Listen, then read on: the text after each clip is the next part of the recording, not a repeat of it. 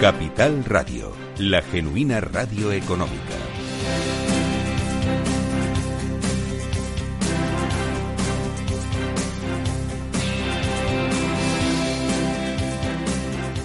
Versión en Capital Radio y vamos a hablar en esta mesa de tecnología, de tecnología desde diferentes puntos de vista que ahora enseguida les eh, contaremos. Eh, tecnología para invertir, por dónde están las tendencias que va a evolucionar y luego también cómo nos ayuda esa tecnología a invertir mejor y más sencillo. Con nosotros eh, tenemos a Paz Comesaña y es directora de marketing y publicidad de Bobanco. ¿Qué tal, Paz? Muy buenas, gracias por estar con nosotros. Muchísimas gracias a vosotros por invitarme, Miguel. Y también tenemos a Celso Otero, es el gestor de fondos de Renta 4 Gestora. ¿Qué tal? Muy buenas. Hola, buenas tardes. Y también es cogestor de ese fondo Renta 4 Megatendencias eh, Tecnología que ahora la tecnología es eh, protagonista con eh, vamos a decir, desgraciadamente la pandemia cogió una importancia tremenda. Ahora, eh, pues parece que está habiendo, según dicen algunos gurús de Wall Street, una cierta, eh, vamos a decir, reordenación de carteras hacia otros activos. Pero ¿en qué momento se encuentra ahora mismo la tecnología en el, en el mercado para situar un poco, eso? a ver, nosotros vemos la tecnología como uno de los sectores que más crecimiento tiene en el largo plazo. Desde ese punto de vista, siempre eh, existe momentos donde se aceleran esos ciclos, como hemos visto, como comentabas, por el caso de la pandemia, y que luego esas, y van acompañando esas valoraciones, ese incremento de valoraciones. Ahora mismo estamos viendo que el mercado se está dirigiendo más hacia sectores más value, que están últimamente en estas últimas sesiones comportándose mejor. Nosotros siempre consideramos que la mejor forma de invertir es siguiendo los beneficios. Y para para ver ese crecimiento y la tecnología es uno de los sectores que tiene más claro ese crecimiento de, beneficios. Por lo tanto, en el corto plazo, pues lo vemos como ruido nosotros, es decir, puede haber toma de beneficios y, movimientos que puede caer el mercado, no sabemos hasta dónde y hasta cuándo, pero lo que tenemos claro y cristalino que a medio largo plazo eh, la tecnología es un activo para tener en cartera. Eh, vosotros buscáis esas empresas, esas oportunidades eh, dentro de las eh, tecnológicas, porque también tecnología es mucho. Sí, bueno, es que aquí se habla de tecnología, la tecnología la está haciendo bien, pero es que nosotros podemos diferenciar entre lo que es todo lo que es el mundo de Internet, de redes sociales, comercio electrónico, el negocio en nube, medios de pago, eh, desde comercio como el típico Amazon o el que te sirve la comida, o un takeaway o un delivery hero o una compañía de ese estilo. Entonces, hay muchas compañías que, que, trabajan en segmentos distintos, ¿no? Entonces, cada segmento tiene sus particularidades. No es lo mismo la comida a domicilio, que por ejemplo necesitas una masa de población muy grande, que el negocio en nube, que cada pequeña empresa que se conecte te va dando beneficios, ¿no? Tienes eh, mercados muy distintos. Pero lo que tenemos claro en, en la mayoría de ellos es que nos encontramos como en el minuto 5 de, de, partido. Es decir, si, si cogemos tanto los medios de pago que podríamos pensar que es la parte más madura porque llevamos más tiempo usando tarjetas de crédito y demás, decimos, menos de la mitad de las transacciones que se, son electrónicas. Entonces todavía nos queda la mitad del camino por recorrer en el sector que lleva, en el segmento que lleva más de 40, 50 años con nosotros. En otros segmentos, donde es el comercio electrónico, que prácticamente hemos visto ese despegue absoluto por la pandemia, por esa falta de movilidad, pues eh, somos extremadamente positivos de cara a largo plazo. También hay que tener cuidado que en tecnología cualquier cosa entra dentro de ese espectro, pero también hay que tener cuidado de no caer en los peligros que vimos como en el año 2000 de entrar en cualquier cosa así situamos enseguida. Ahora hablaremos también de eh, pues esas temáticas que has comentado, el comercio electrónico, la nube, las OPV. Eh, y Paz, desde Evo Banco. En vosotros, eh, como decíamos, la tecnología como elemento para invertir con tecnología, porque estáis apostando precisamente por esa tecnología para que vuestros clientes o los futuros clientes, que no son todavía y lo seremos, que puedan que puedan invertir, ¿no? Así es, Miguel. Veis que nosotros somos eh, un banco 100% digital eh, desde el origen. Nacimos en marzo del 2012 y nosotros lo que nos estamos es apoyando en la tecnología para ofrecer valor añadido al cliente. Desde la transacción que hablábamos de medios de pago, de compra, de transferir eh, dinero pues, eh, para hacer tus pagos, como en el paso importante de invertir tus ahorros. Entonces, para ello eh, nos hemos apoyado en la tecnología de RoboAdvisor. Para ello, en 2017 hicimos una alianza con el mejor RoboAdvisor que hay en España, que es el RoboAdvisor que tiene en propiedad Finicens, y ofrecimos a través de nuestra aplicación móvil eso es lo que es realmente disruptivo, la posibilidad de que tú puedas adquirir cinco carteras de fondos de inversión eh, que detrás, eh, bueno, tienen bajo el paraguas de un Unilink, pues para que vaya toda la, normativa de, seguros y, no toda la normativa de MIFID y así poder ser el proceso de compra mucho más limpio, mucho más sencillo y fácil de entender por el cliente, pues le doy acceso a cinco carteras de, fondos de inversión eh, que invierten más de 15.000 activos en todo el mundo, con una gestión pasiva automatizada que me permite ofrecer unas comisiones de gestión muy reducidas. Y lo más importante, Miguel, nos permite democratizar las inversiones. ¿Qué queremos decir con lo de democratizar? Pues darte acceso a fondos de inversión y a clases a las cuales, si no es a través de esta tecnología, tendrías que tener un volumen de patrimonio muy elevado para poder tener acceso. Porque en estas carteras tenemos eh, eh, fondos de BlackRock, de Amundi, de, Vanguard, a los cuales los capitales mínimos para entrar estamos hablando de muchos millones de euros. Y aquí puedes invertir a partir de 50 euros. Esa es la, apuesta que está haciendo eh, Bobanco en ese sentido. Y eh, como le decía antes a, Celso, eh, vamos a hablar de mm, esas incremento del interés por la tecnología y em, me comentabas que se preparan pues varias OPUs en el mercado. Antes has dicho eh, Delivery Hero que, que, ya está, se puede invertir en ella como una empresa. Deliveroo parece que, que va a salir, así que mm, va a haber más opciones de estas empresas, pero también que tenéis que estar ahí atentos. hay que tener cuidado. Hemos visto en el mercado muchísimas OPVs. El año pasado lo hemos visto desde el formato de OPV normal o también el formato de SPACs, que son fondos que se lanzan con un objetivo de comprar una empresa y sacarla a cotizar directamente. Entonces es un eh, era un instrumento que hace unos años pues había cinco o seis SPACs al año que eh, buscaban una compañía para comprar y como era un, fondo cotizado, pues cuando lo compraban la compañía, la compañía ya pasaba directamente a cotizar, entonces esa era la facilidad que tenía y ahora mismo estamos viendo a razón de 200, 300 vehículos de ese estilo. Entonces cuando tú antes, si buscabas 5 o 6 oportunidades al año, pues era eh, fácil encontrarlas, pero cuando buscas 200, 300 oportunidades, evidentemente todas buenas no van a ser. Entonces, en ese sentido, cuando estamos en un mercado que está inundado por la liquidez, hay que tener cuidado.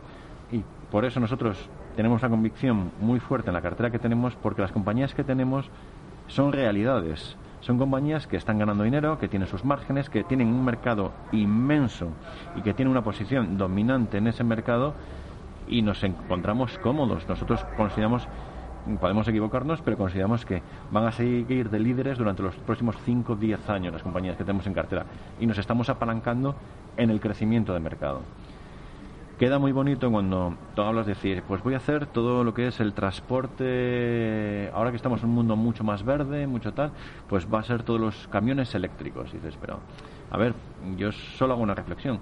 Si en un Tesla la batería le pesa 500 kilos para mover solo el vehículo, cuando te metes en un camión hay dimensiona esa batería para que sea rentable, ¿no? Entonces, no todo es posible en este mundo, aunque comercialmente muchas veces parece que sí que lo es.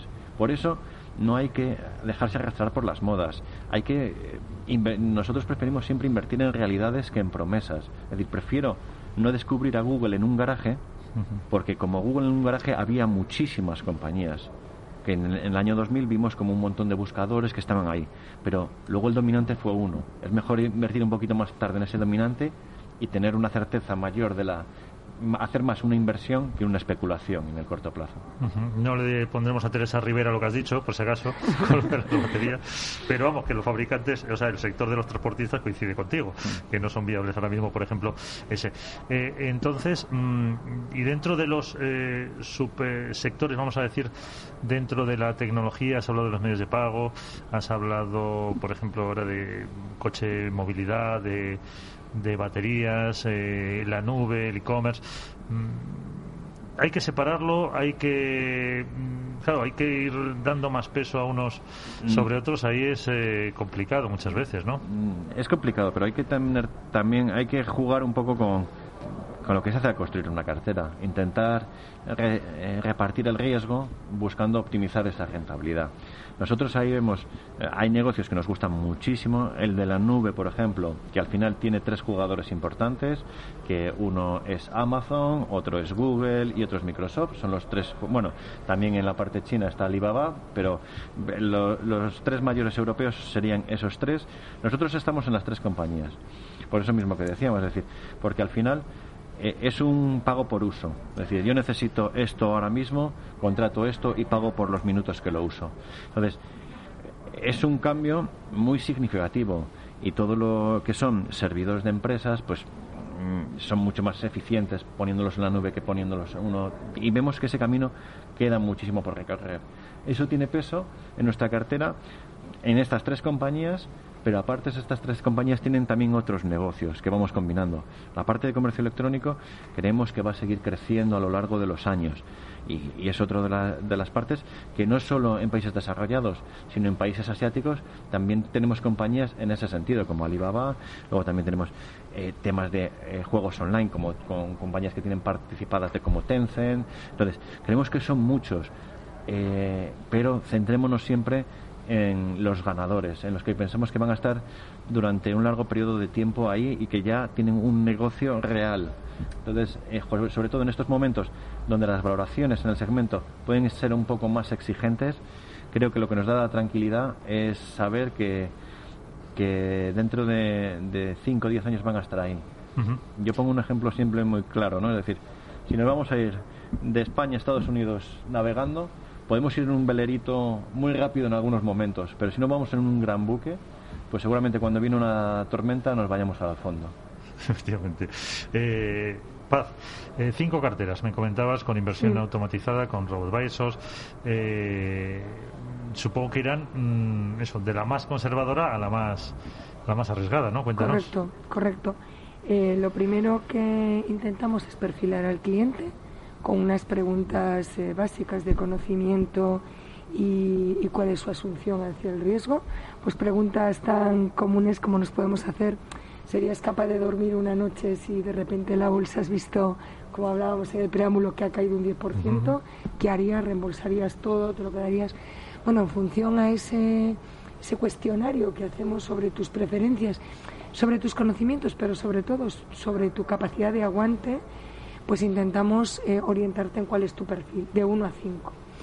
Y nosotros eh, te permitimos contratar cualquiera de las carteras que tengan un riesgo igual o inferior al cual tú has salido. Por ejemplo, si te he perfilado con nivel 4, te voy a permitir contratar la 4, la 3, la 2 o la 1.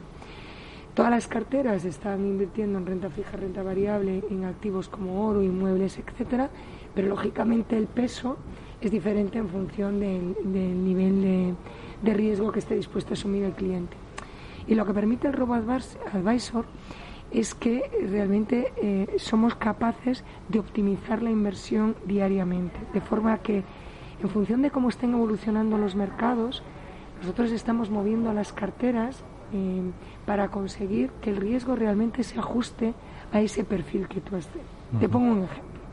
Si la cartera tiene un 30% en renta variable y de repente ha habido una subida en la bolsa brutal que hace que se sitúe en el 40, lo va a ajustar para que se quede mantenido en el 30.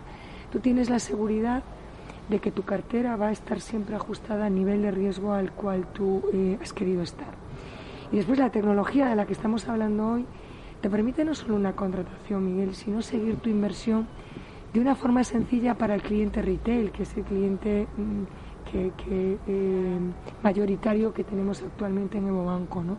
Con unas gráficas muy sencillas te ves si va evolucionando dentro del escenario que teníamos previsto o no teníamos previsto. Y si quieres llegar al detalle, porque eres más experto, pues como puede ser Celso, ¿no? Pues ver realmente cuál es el activo que hay detrás de esos 1.000, 2.000, 3.000 euros, pues puedes llegar a ver hasta los 15.000 activos que hay detrás de esa cartera, porque entras en el fondo y dentro del fondo los activos en los que está, en los que está invirtiendo.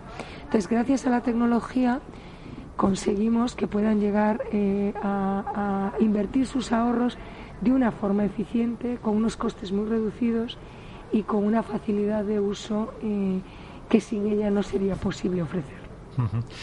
Pues eh, eso es lo bueno de tener un poco las expectativas de, de inversión para, para cualquiera con ese democratización de la inversión que decimos que tenéis en Evo Banco. y una consulta, Celso, el 5G. Eso es el, 5G es la gran eh, esperanza. Eh, mm, las empresas que están desarrollando, mm. las eh, operadoras.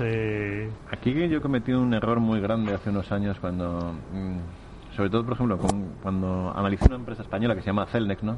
Que yo pensaba al principio, no, esto de las torres tiene que ir a menos porque al final la tecnología hará que las ondas llegan más largo, ¿no? Y luego me encuentro con el 5, 5G que dices, tienes la amplitud de onda cambia para poder llevar más información, los puntos tienen que ser más cercanos y, luego también es una tecnología que va mucho más pensada máquina a máquina, ¿no? Entonces, creo que es una tecnología que sí, que tiene mucho futuro y que es una realidad. Lo que pasa es que todavía falta algunos desarrollos. Entonces, todo eso eh, es una tecnología que va a seguir implementándose, que va a seguir conectando y va a favorecer mucho eh, lo que es todo lo que es el IoT de, las, de las, compañías, va todo es un paso más en lo que es la conducción autónoma. Son tecnologías que poco a poco van a poder hacer realidad todas esas inversiones que se están haciendo hoy en día. Nosotros sí que somos positivos en todas esas tecnologías y ahí pues tenemos podemos invertir en toda la cadena de valor. Aquí hay que pensar que muchas veces cuando hablamos con, la, de la tecnología, eh, cuando ya empieza a desarrollarse, te salen jugadores en toda la cadena. Desde cuando empiezas a hacer los semiconductores, que puedes empezar por la parte de las obleas, quien crea las obleas, las máquinas que hacen los chips, eh, un Qualcomm o, una compañía que se dedica más a, los transistores. Eh, entonces empiezas a coger, esa es la parte del hardware, luego tienes también toda la parte del software, que también empiezas con la parte de la nube. Entonces, al final, todas esas tecnologías no lo vemos como solo un solo segmento, es decir, esta es una palanca que está impulsando muchas industrias. Eh, hace poco salía toda la falta de, de, semiconductores, para, la automoción. entonces dices, ahí ves que tienes muchas palancas que están favoreciendo eso. Aquí hay que tener en cuenta que muchas veces hay muchos de los segmentos, nosotros hemos comentado algunos, pero por ejemplo, que existe una ciclicidad. Por ejemplo, el tema de los semiconductores, hay que tener en cuenta que en todas esas compañías, al final, eh, cuando tú pones una fábrica, tú dices, aumento la capacidad de semiconductores en 5 millones. Eh, tu, incremento de oferta va en escalera. En cambio, la demanda va mucho más eh, con una función más lineal. ¿no? Entonces, en ese sentido, siempre suele haber desajustes. De ahí la ciclicidad de, algunos segmentos de, la tecnología. Y por eso muchas veces vemos caídas muy fuertes tanto en la memoria como en compañías de semiconductores y demás, porque va viendo esos ajustes. Esos ajustes es curioso que poco a poco va viendo esas tendencias al alza. Nosotros, dentro del fondo, pues jugamos un poco con eso y, y nos preferimos ir centrando la parte core de la cartera en esos negocios mucho más estables, menos dependiente de modas y, esas partes más pequeñas son más para entrar y salir en ellas. Claro, como dices, va desde el principio hasta el, yo sé, se me ocurre, hasta el fabricante de que haga realmente los terminales que tengan o no mm. el, el, 5, el 5G. Eh, y, Paz, eh, estábamos hablando de esas eh, de esas carteras de la inversión automatizada, son fondos indexados y me decías, eh, pero también me gustaría que hicieras una, una reflexión, como como banco digital. ¿Qué supone toda la tecnología para Evo Banco? Pues em, eh, nosotros, como te decía al empezar, nos apoyamos en la tecnología para ofrecer realmente valor añadido al cliente, no solo en productos, como es en este ejemplo el del RoboAdvisor, sino desde el punto de vista de servicio, de atención al cliente. Eh, nosotros tenemos un asistente por voz que utiliza inteligencia artificial y nos amparamos en Machine Learning y en las últimas tecnologías de, Google para ofrecer una experiencia al cliente eh, que no sea costosa, que no me implique el cobrarle unas comisiones de mantenimiento en la, en la cuenta, como se ven por ahí, de, 30 o 40 euros al mes, sino eh, eh, de una forma eficiente poder darle un buen servicio que me lo ofrece la tecnología. O invertir en tecnología para asegurar que tú operas de forma más segura con el banco. Pues hemos invertido en biometría de la voz para asegurarme que tú, todas las transacciones que realices con el banco tienen las mayores medidas de seguridad, no solo a través de, códigos de, seguridad como pueden ser las OTPs, sino la propia biometría de la voz, ¿no? Y, y creemos que hoy para que un modelo de negocio pueda tener futuro es necesario invertir en tecnología porque te permitirá ofrecer productos de valor a unos costes reducidos que hagan que sean, eh, que sean accesibles a un mayor número de, clientes. Mm, pues con ese mensaje nos quedamos y he dado una pista también las empresas de Machine Learning, de todo eso para, para invertir. Así que Celso Otero, gestor de fondos de renta 4 gestora, muchísimas gracias por estar con nosotros. y Paz Comesaña, directora de marketing y publicidad de Bobanco, también muchísimas gracias y que vaya muy bien. Hasta la próxima. Muchas gracias.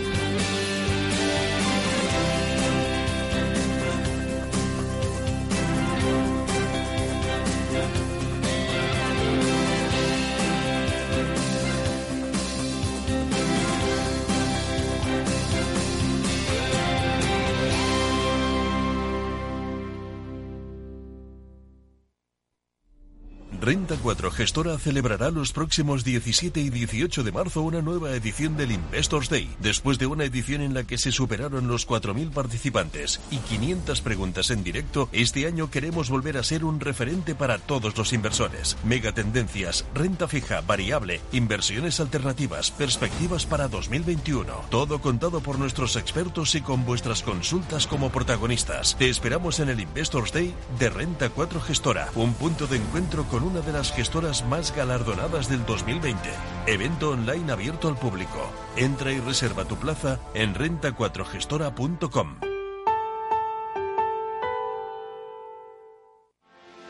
¿Quieres anunciar tu negocio en la radio? Entra en el clubdelaradio.com. La compra es online, pero no os vamos a negar que nos encanta que nos llaméis. El teléfono, olvídate, no te vas a acordar. Entra en el clubdelaradio.com. Tu audio y tu campaña de una forma sencilla y rápida. Contrata anuncios en radio al mejor precio. Elclubdelaradio.com. Tu radio en Madrid 105.7, Capital Radio. Memorízalo en tu coche. Disfruta de la mejor cocina gallega en Montes de Galicia. Todo un clásico moderno en el barrio de Salamanca. Disfruta de la variada dieta atlántica, de las mejores carnes y pescados tratados con respeto y transparencia y regados con una de las mejores bodegas de la zona. En grupo, en familia o en pareja, Montes de Galicia te ofrece el espacio perfecto en cada ocasión. Esto te estás perdiendo si no escuchas a Luis Vicente Muñoz en Capital, La Bolsa y la Vida. David Cano, director general de AFI Inversiones Globales. Es buena noticia porque significa que está habiendo una reactivación económica, es buena noticia porque significa que la situación económica se está normalizando y también es buena noticia porque va a ser una de las formas de aliviar la elevada carga con la que acaban los estados esta, esta crisis. Ya lo sé, la malísima noticia es para el ahorrador, que se va a enfrentar a un contexto donde la inflación se va a normalizar. No te confundas. Capital, la bolsa y la vida con Luis Vicente Muñoz, el original. Horno San Onofre. Somos pasteleros y eso nos gusta. Utilizamos materias primas que nos hacen disfrutar y elaboramos todos nuestros productos de forma artesanal, sin sucedáneos, ni margarinas, ni grasas trans. Sabemos que las cosas buenas son importantes. Con el hashtag buscamos gente dulce. Horno San Onofre, calle San Onofre 3, teléfono 91 532 9060 y calle Hernani 7, teléfono 91 554 3396. También nos encontrarás en el mercado de San Miguel, 3 casanonofre.com. Para personas inquietas, Capital Radio.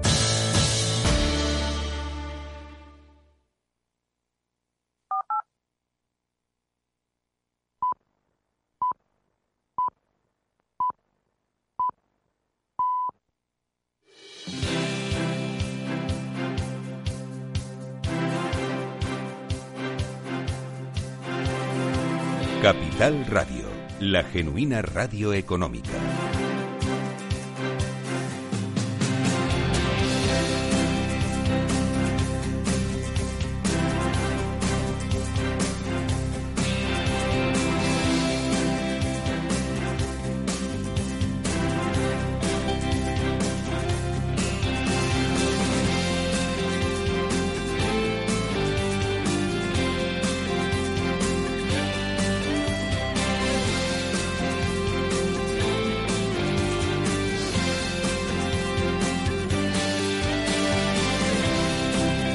Octavo día de la inversión en Capital Radio y vamos a hablar de otra de las eh, grandes megatendencias, que no es otra que la salud, también el medio ambiente. Vamos a hacer algún apunte de cómo está convirtiéndose en eh, clave en esta jornada en la que desde que comenzábamos, eh, el propio presidente de Renta 4 decía, vamos a buscar esas inversiones que SG, esas inversiones que nos ayuden a cambiar el mundo, que ah, tengan un impacto, inversiones constructivas.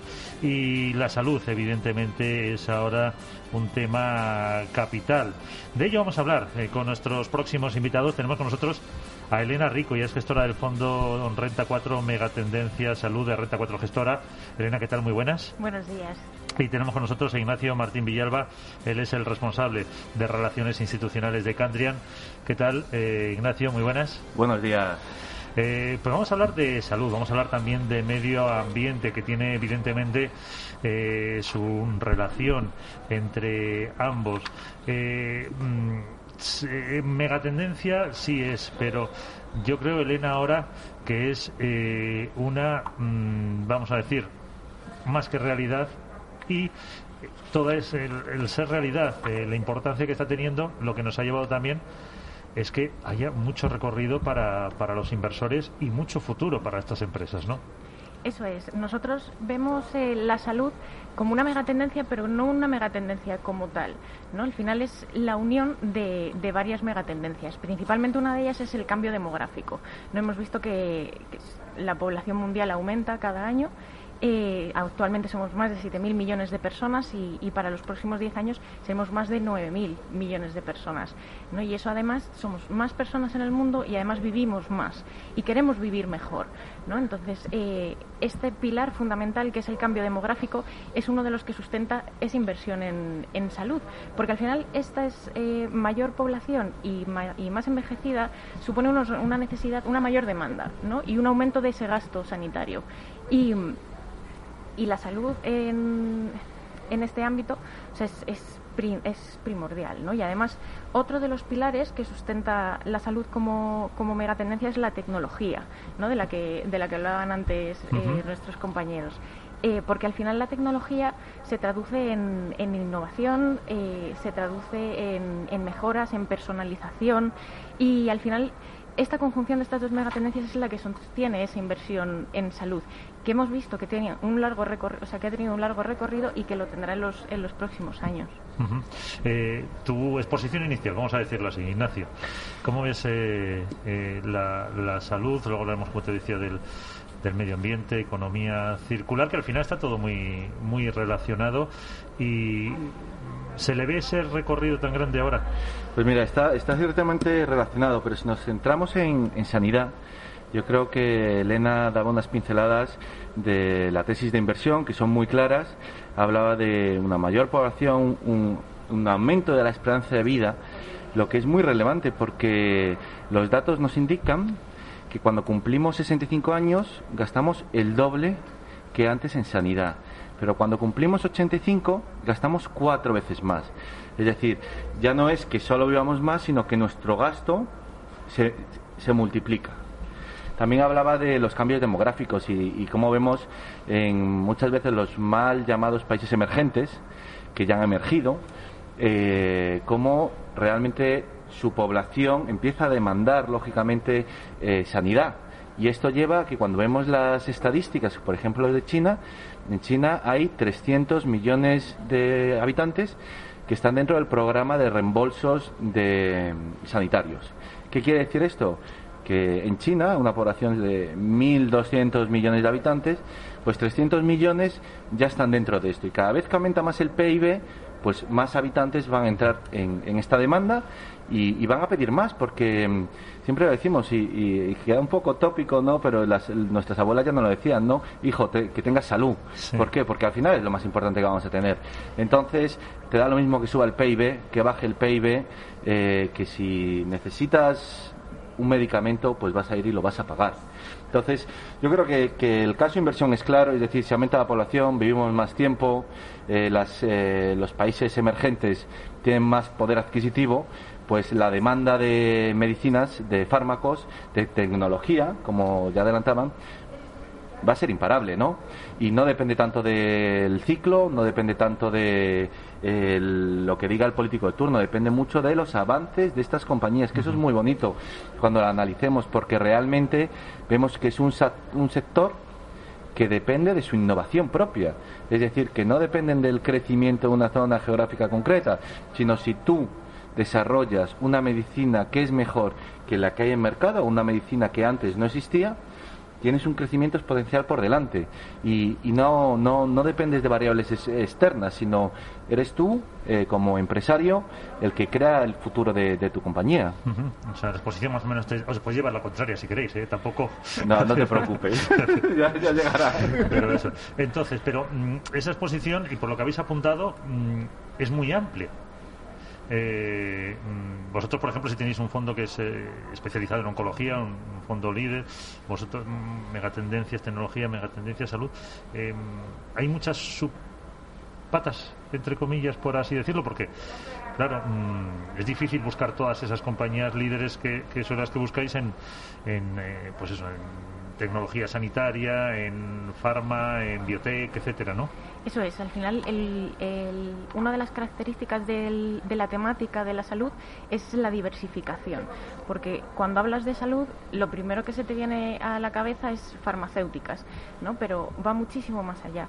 Eh, son, eh, dentro de su universo está, está compuesto por compañías pues, farmacéuticas, biotecnológicas, eh, biofarmacéuticas, de tecnología médica, y dentro de tecnología médica podemos hablar de más subsegmentos.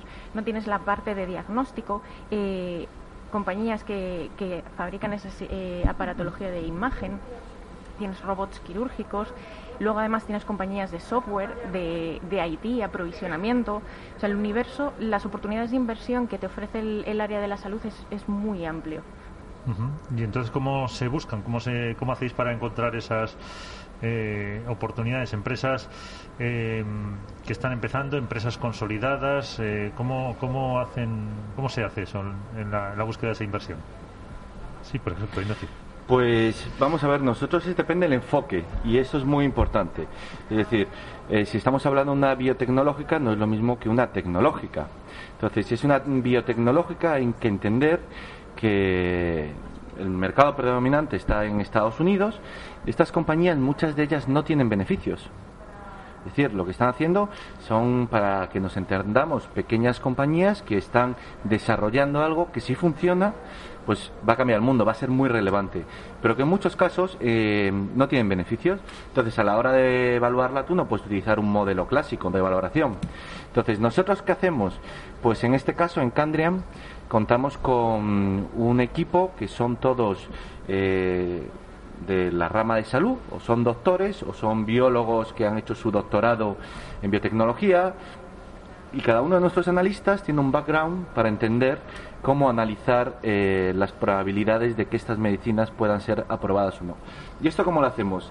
Al final eh, es, es un, muy sencillo, pero muy complejo. Y cuando digo muy sencillo es que es una fórmula que tiene tres factores.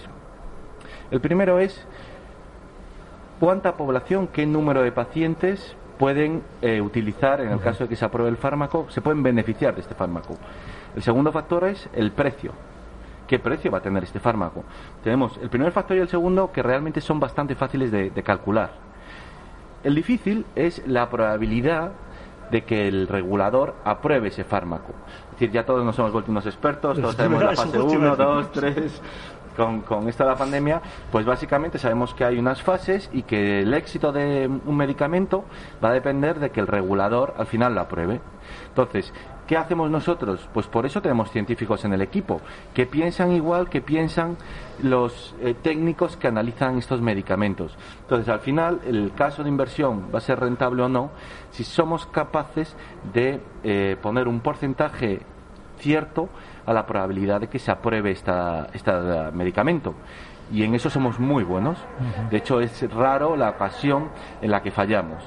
Y al final, digamos que la tesis de inversión, tú no puedes pensar en la valoración de la compañía intradía. Tú lo que tienes que pensar es, he calculado que me han apurado, que hay tantos pacientes, he calculado que va a ser este el precio, Vamos a ver si va a haber alguna otra competencia. Si no lo hay, en el momento que me aprueben la, droga, si ha acertado el medicamento, pues sé cuál es el potencial de ventas, sé cuál es el valor de esta compañía y ahí a esperar a que llegue ese momento. Pero normalmente en el momento que se aprueba vemos que, las compañías se disparan, ¿no? Eh, Elena, ¿cómo lo ves tú? Nosotros lo que hacemos es eh, un análisis de, esas compañías. Lo que buscamos son compañías que sean líderes en, su sector, en su segmento, eh, que tengan un crecimiento sostenido y, esas compañías de, calidad, que generen caja, que, que ese negocio tenga unas, unas fuertes barreras de, barreras de entrada, un buen equipo gestor para nosotros es muy importante. Y, para esa toma de decisión al final nos basamos en, en una red de, expertos que nos dan ese punto de vista más técnico que, nos ayuda a definir eh, si esa compañía la queremos incorporar en, cartera o, no. Hablábamos, eh, como decía yo al principio, estas inversiones que son inversiones eh, con criterios, por lo menos de querer cambiar, porque son empresas que están luchando por mejorar nuestra vida, por querer cambiar. Eh, aunque ahora luego hablaremos un poco más de esas empresas, pero sí quiero hacer destacar, se nota mm, un creciente interés de los eh, que podemos o los que invierten en este tipo de, compañías, eh, intentar hacer algo más que no sea solo el, la rentabilidad. Evidentemente, si no hay rentabilidad, mm, no hay negocio para ninguno, pero que si se puede hacer algo más, que se haga. Eso es. Sí que hemos notado por parte de, los inversores esa, el querer poner su granito de arena. ¿no? Entonces, eh, por ejemplo, siempre explicamos que muchas de las compañías que tenemos en, cartera ya no solo son compañías sólidas que generan retornos, sino que además eh, esos avances, esa innovación de la que hablábamos a través de la tecnología, es, se traduce en una mejora de la calidad de vida de los pacientes. Y, eso además eh, influye directamente en ese aumento de la esperanza de vida. ¿no? Estamos viendo cómo eh, la tecnología ha entrado en, en áreas, eh, por ejemplo, en cuidados crónicos, enfermedades como la, como la diabetes. Y tienes eh, aplicaciones de inteligencia artificial, computación, análisis de datos, y al final eso es un dispositivo que lo que permite es que un paciente con diabetes, que por norma, normalmente se suele medir la glucosa entre 7 10 veces al día con un pinchazo, lo haga solamente con un pinchazo una vez a la semana. No es un dispositivo que el paciente se coloca directamente en el, en el brazo o en el abdomen y le va midiendo de forma automática a través de su dispositivo móvil esos niveles de glucosa. ¿No? al final esa calidad de vida ese paciente eh, mejora sustancialmente. Y lo mismo pues, con las bombas de insulina. En lugar de tener que inyectarse la insulina cada vez que, tiene un pico, eh, es un dispositivo que directamente tiene un, catéter y automáticamente le libera la insulina necesaria. Y eso al final es el paciente lo, lo, lo agradece, ¿no? Es calidad de vida. Eh, ¿Cómo lo veis vosotros también? Y ahora te, iba a preguntar también por vuestro, vuestro fondo sobre oncología. Pero primero un poco este impacto, si, notáis eh, que hay mm, realmente interés o que el inversor me decir los dos, pues está tonto, los inversores tienen eh, más rentabilidad. Mira, yo, yo es que aquí estoy un poco sesgado, porque ya sabes que Candriam significa es el acrónimo en, inglés de convicción y responsabilidad en la gestión de activos. Entonces, el, mm, desde que, que tiene sentido porque nosotros intentamos hacer constantemente las cosas diferentes. Es hacerlo bien haciendo el bien. ¿Y esto qué significa? Que somos unos convencidos que podemos conseguir las mismas o mejores eh, rentabilidades para nuestros clientes invirtiendo en aquello que son empresas necesarias para la sociedad. Y lo traduzco. Esto quiere decir, cuando nosotros vamos a lanzamos un fondo como el Fondo de Oncología, decimos, nuestros inversores pueden aportar algo en este reto. Sabemos que la oncología es la mayor causa de la segunda mayor causa de muerte del mundo, la primera en muchos países desarrollados. Sabemos que la probabilidad de padecer un cáncer es en los varones de un 44%, en las mujeres de un 36%, es decir, son datos muy duros. Pues dices, vamos a ver, desde Candian, ¿qué podemos hacer aquí? ¿Somos buenos gestionando sanidad? Sí, somos muy buenos. Tenemos el equipo y tenemos los recursos y vemos que es eh, uno de los grandes retos de este siglo. Porque además el cáncer, muchas veces escuchamos, se ha encontrado la, eh, el remedio para el cáncer. El cáncer son más de 100 enfermedades distintas. Por desgracia, no hay un remedio ni una forma de arreglarlo. Hay muchas formas de arreglarlo, de, de intentar paliarlo. Entonces, ¿qué hacemos? Decimos, ¿qué vamos a hacer con el dinero de nuestros inversores? Pues les vamos a explicar la tesis va a ser una tesis que nosotros no olvidamos que nuestra principal obligación fiduciaria hacia el cliente es conseguir la máxima rentabilidad posible. Pero sabemos que lo podemos hacer bien. Entonces, ¿a quién vamos a dirigir estas inversiones? aquellas compañías que sabemos o que creemos que lo están haciendo lo suficientemente bien y que van a cambiar el, el mundo.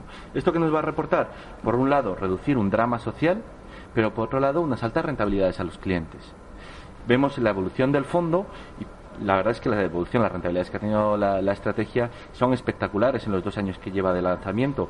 Pero lo que es más espectacular es que el fondo en estos dos años eh, ha captado 2.000 millones de euros. ¿Qué quiere decir esto? que realmente los inversores están buscando este tipo de soluciones de inversión, que ellos quieren dirigir sus inversiones a cosas con que, que empatizan, además de la rentabilidad, por supuesto, o sea, se parte de esa base. Y en este sentido, desde Cantrian intentamos dar soluciones para que el cliente pueda gestionar su patrimonio acorde a aquellas tesis de inversión que cree que va, más va a aportar a la sociedad y por otra parte, eh, Candrian, todo lo que hacemos intentamos aportar algo a la sociedad por nuestra parte. Y en este caso lo que hacemos es donar un 10% de la comisión de gestión a entidades eh, sin ánimo de lucro. En España, por ejemplo, colaboramos con la Asociación Española contra el Cáncer, que hace una labor social espectacular, pero mucha gente lo que no sabe es que hace una, una labor de investigación todavía más importante. Es decir, para acabar con esta enfermedad lo que se tiene que hacer es investigar. ¿Y cómo se investiga? La fase más primaria no es una fase rentable, esta la hacen más los estados, las universidades, de tal manera que sabemos que donando hacia distintas asociaciones conseguimos que este proceso sea más rápido. Pues eh, eso es, eh, además, se está viendo en el éxito, como dices tú, de, este fondo. Y antes apuntabas tú, Elena, eh, diversificar. también es, difícil porque es amplísimo. ¿Dónde más o menos se va poniendo el ojo? Pues nosotros en el, en el fondo estamos, más del 50% de la cartera está, está invertido en tecnología médica en compañías pues, de diagnóstico, de imagen, eh, robots. Em, luego además eh, diversificamos también otro 30% de la cartera, está entre farma y, biotecnología, donde también vemos, grandes oportunidades. Y, también estamos apostando por la parte de, gestión hospitalaria, de aprovisionamiento y, y de IT. Y dentro de, mm, de, todo eso, mm, ¿hay alguna que creéis que vaya a tener más, más recorrido, más evolución? Nosotros apostamos siempre por la tecnología médica, precisamente por eso, porque es la, la conjunción entre salud y, y, tecnología, que son las, las, grandes megatendencias. Es donde vemos que tiene mucho potencial porque la tecnología es algo que ha venido para quedarse y ha venido en todas las áreas. Y, y en salud yo creo más que ninguna. Y eso se traduce eh, como hablábamos antes, uno de los pilares de, la salud era la demografía, ¿no? aumento de la población, eh, que supone al final un mayor gasto y un mayor coste para las, para las economías.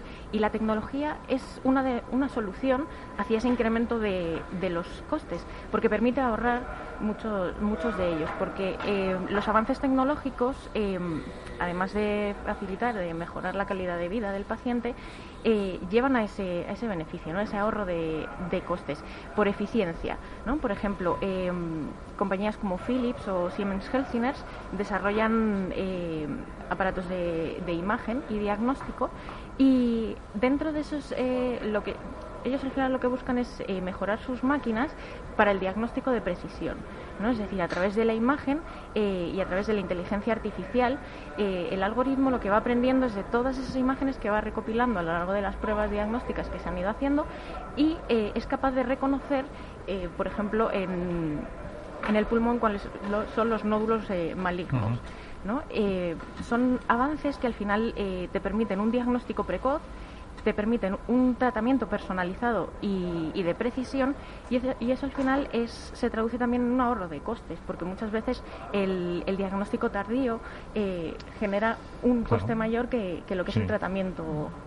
Gastos medicamentos etcétera que en ese sentido es un poco lo que lo que decías pues, por ejemplo ese tipo de empresas también eh, ayudan a diagnosticar antes el cáncer. Bueno es que es súper interesante lo, lo, que comenta Elena porque pues, por ejemplo Siemens Healthier que sabéis que es el spin-off de Siemens de de sanidad eh, tiene una máquina que junta a la inteligencia artificial es capaz de tener menos falsos positivos o falsos negativos a la hora de detectar un cáncer. Esto traducido es, es una maravilla porque tú estás cogiendo eh, los recursos eh, limitados de los profesionales y les estás dando más tiempo. Esto es cuando dicen, no, es que los robots van a acabar con, con el trabajo. En este caso, es como decir que el Victory cambió, eh, que acabó con el trabajo de los cirujanos. No, lo que le hizo fue ser más preciso. ¿no? Y que estamos hablando de vidas también. Y estamos hablando de vidas. En este caso, pues vemos que sin duda la tecnología está cambiando los ratios de mortalidad de muchas enfermedades. Si hablamos del cáncer, eh, pensar eh, que hace dos décadas a una persona que le detectaban esta enfermedad, pues realmente era ciertamente probable que no la superara. A día de hoy, si por desgracia se te detecta esta enfermedad, tu oncólogo, tu oncóloga lo que te va a decir es, ánimo que de esto se sale, que esto ha cambiado mucho, que hay forma de detectarlo, sobre todo si lo detectan en una etapa primaria. Y es lo que comentaba Elena, la, importancia de la tecnología a la hora de detectar eh, las enfermedades más agresivas para el cuerpo. Y además es que económicamente tiene sentido. Es decir, Vamos a quitar la parte social, que es fundamental, la parte eh, sentimental de todo esto, vamos a ponerlo en números. Tú tienes una persona de 35 años preparada, que le has pagado el colegio, la universidad, la has criado, has hecho como Estado una fuerte inversión en esta persona y de repente a los 35 años esa persona eh, fallece. Realmente es económicamente es mucho más rentable tener la tecnología adecuada para salvar la vida de esta persona y que esta persona siga produciendo para la sociedad. Ya sé que suena muy fuerte, pero es que no solo cuadra en el tema social, es que cuadra también en el, tema financiero. Es decir, que realmente incluso desde una forma egoísta, invertir en salud, invertir en sanidad, es rentable se lo pondremos a algunos gobiernos para que realmente lo pongan tan difícil e inviertan también en esa en esa esos sistemas públicos de salud para que inviertan en esa en esa tecnología que al final es un hándicap pero que a ellos les supone un ahorro a la larga porque como decía Elena al final son menos tratamientos son menos eh, medicinas y son menos muertes con el coste que supone para un para un estado eh, entonces son pues esas inversiones que, que son rentables para el inversor y se consigue y se consigue ese, ese efecto si te quería hacer antes hemos apuntado de sobre medio ambiente que también eh, vosotros eh, hacéis eh, cosas interesantes. Medio ambiente relacionado con salud, evidentemente, porque ahora mismo está muy relacionado muchas patologías con el estado del medio ambiente y también con todo lo que se llama economía circular. Pues realmente tiene una gran relación porque dependiendo de los estudios que veamos, vamos a ver que se habla de que la contaminación, por ejemplo, está relacionada con gran parte de las funciones que hay. Es decir, la contaminación en muchos casos lo que hace es provoca enfermedades en el ser humano que lleva a la defunción. Entonces una persona se dice ha fallecido de contaminación, pero realmente la enfermedad, la causa de la causa es eh, la contaminación. En este sentido yo creo que eh, en el Acuerdo de París en el año 2015 se vio eh, una cosa inédita, que es 195 países que estaban de acuerdo en algo. Y es que es claro que hay que poner un límite a las emisiones de, eh, mm, CO2 a la atmósfera, porque está cambiando nuestro medio ambiente. Y lo que no tiene sentido es que destruyamos en el espacio que vivimos, ¿no? en esa casa común. Entonces, en este sentido, lo que nosotros estamos viendo es que hay compañías que se están adaptando, hay compañías que están ayudando a adaptarse a otras compañías y creemos que estas van a ser las ganadoras del futuro. ¿Y con esto qué quiero decir? Todos los países del mundo, ya no la Unión Europea, eh, Estados Unidos ahora ya ha vuelto, pero es que 195 países quedaron claro o dijeron, firmaron que iban a hacer lo posible para limitar las emisiones contaminantes. ¿Esto qué lleva consigo? Pues que determinadas formas de generar energía se van a dar preferencia a aquellas que contaminan. ¿Cuáles son? Pues las energías renovables, eólicas, eh, solares, la que tú busques, pero que contaminen menos. ¿Qué otra cosa va, está sucediendo? Que se está imponiendo cada vez más impuestos y sanciones más fuertes a aquellas compañías que más contaminan. Entonces, en este sentido, lo que nosotros vemos es que aquellas compañías que están eh, generando energía de una forma limpia, aquellas compañías que están ayudando a otras compañías a producir de una forma menos contaminante, pues son compañías que tienen un reto de transición mucho menor por delante. Es decir, mientras que una petrolera realmente eh, tiene un gran reto por delante en el sentido que vemos que aumentan los impuestos, que se, le, se les, eh, cada vez se le ponen más limitaciones y tiene que transformar su modelo de negocio. Una compañía que se dedica a las baterías lo que tiene que conseguir es más eficiencia a la hora de producir, pero su negocio es claro que es el ganador. Eh, Elena, 30 segundos te quedan para si quieres una reflexión sobre esto. También empresas eh, cuidan medio ambiente, cuidan salud. Efectivamente, es uno de los criterios que sí que tenemos en cuenta a la hora de, invertir, son los criterios de sostenibilidad, ya no solo en compañías, por ejemplo, de tecnología médica, pues tienes que, eh, se habla mucho en los, los CEOs de estas compañías, pues se habla mucho de esa economía circular, ¿no? de eh, reducir esas emisiones y demás, pero sobre todo en el tema de farma yo creo que la clave es la accesibilidad de los medicamentos en este tema de, pues ya no solo medio ambiente, sino criterios ESG. Y sí que es algo que tiene vital importancia ahora mismo a la hora de, decidir, de decidir la inversión. Pues con esas reflexiones nos vamos eh, a quedar. Eh, despedimos a Elena Rico, gestora del Fondo Renta 4 Megatendencia Salud, de Renta 4 Gestora. Muchísimas gracias por estar con nosotros. Un placer compartir también con Ignacio Martín Villalba, el responsable de Relaciones Institucionales de Candrian. Muchas gracias a los dos. Hemos aprendido un poquito y vamos a poner ese granito de arena para las inversiones para todos. Muchísimas gracias. Es un placer.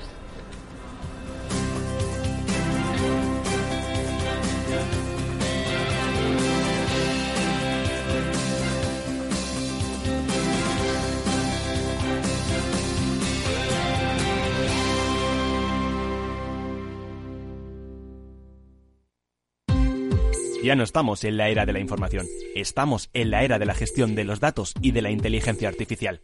El tratamiento inteligente de estos datos proporciona un valor enorme a las empresas en sus procesos de negocio. En Piper Lab ayudamos a nuestros clientes a tomar decisiones de negocio basadas en datos. Escúchanos todos los lunes en el espacio de Big Data de Capital, la Bolsa y la Vida. Escuchas Capital Radio, Madrid 105.7 la radio de los líderes. Disfruta de la mejor cocina gallega en Montes de Galicia. Todo un clásico moderno en el barrio de Salamanca. Disfruta de la variada dieta atlántica, de las mejores carnes y pescados tratados con respeto y transparencia y regados con una de las mejores bodegas de la zona. En grupo, en familia o en pareja, Montes de Galicia te ofrece el espacio perfecto en cada ocasión. ¿Harto de tertulias políticas y de quienes lo saben todo? Sube un peldaño intelectual en tu vida y sintoniza la gran tertulia de la economía, un debate pragmático y sin afinidades que revela las grandes transformaciones de nuestros días, con figuras de gran talla económica como Pedro Schwartz, Ramón Tamames, Francisco Navarro, César Arranz, Hermenegildo Altozano, Isabel Aguilera, Manuel Moreu, Juan José Rubio y Fernando Zunzunegui, entre otros. La gran tertulia de la economía cada mañana a las 8 y 20 en Capital, La Bolsa y la Vida, con Luis Vicente Muñoz. En el restaurante Gaztelubides somos rigurosos con la selección del producto para crear recetas imaginativas que acompañamos de una bodega generosa y brillante y de nuestra magnífica terraza durante todo el año. Restaurante Gaztelubide, carretera de La Coruña, kilómetro 12200, La Florida. Teléfono 91 372 8544. Una recomendación del programa gastronómico Mesa y Descanso. Los robots escuchamos Capital Radio. Es la radio más innovadora. Oímos a Saragot, con Luis Vicente Muñoz. Ahí le has dado. Esto es Capital Radio. Di que nos escuchas. Capital Radio. Siente la economía.